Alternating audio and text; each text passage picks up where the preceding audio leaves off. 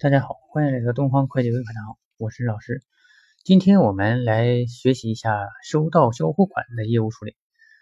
那么收到销货款的时候呢，呃，我们呃有各种方式啊。那么一种方式呢，就是说我们就正常的啊款项收到啊存入银行啊，或者是由对方直接往我们这个银行账户打款啊，也有呢是收到了现金啊。那还有一种情况呀，啊，就比较特殊了啊，我们会给对方一定的折扣啊，由于我们原先有约定啊，那么就像前面我们业务讲的，有这种现金折扣。什么叫现金折扣啊？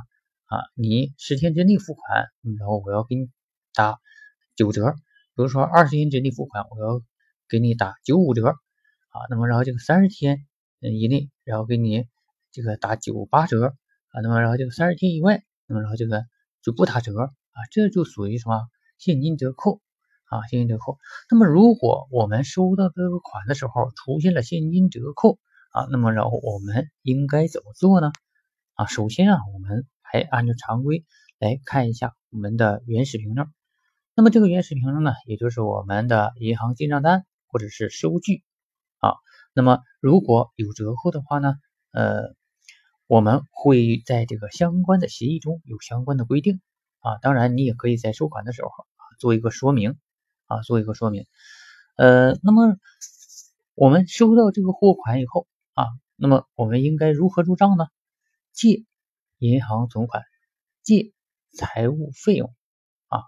这个银行存款呢，就是我们实际收到的款；财务费用呢是什么？就是我们给予对方的折扣。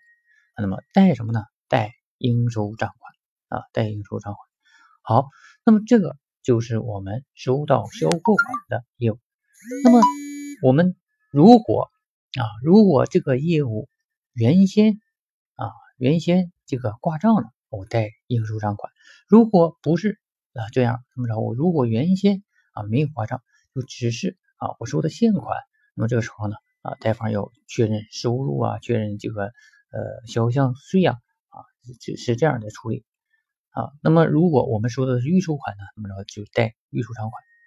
好，那么这个呢就是我们的嗯收到销货款的业务处理，您听明白了吗？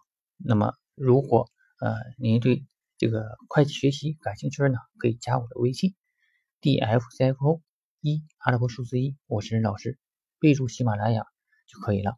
谢谢大家。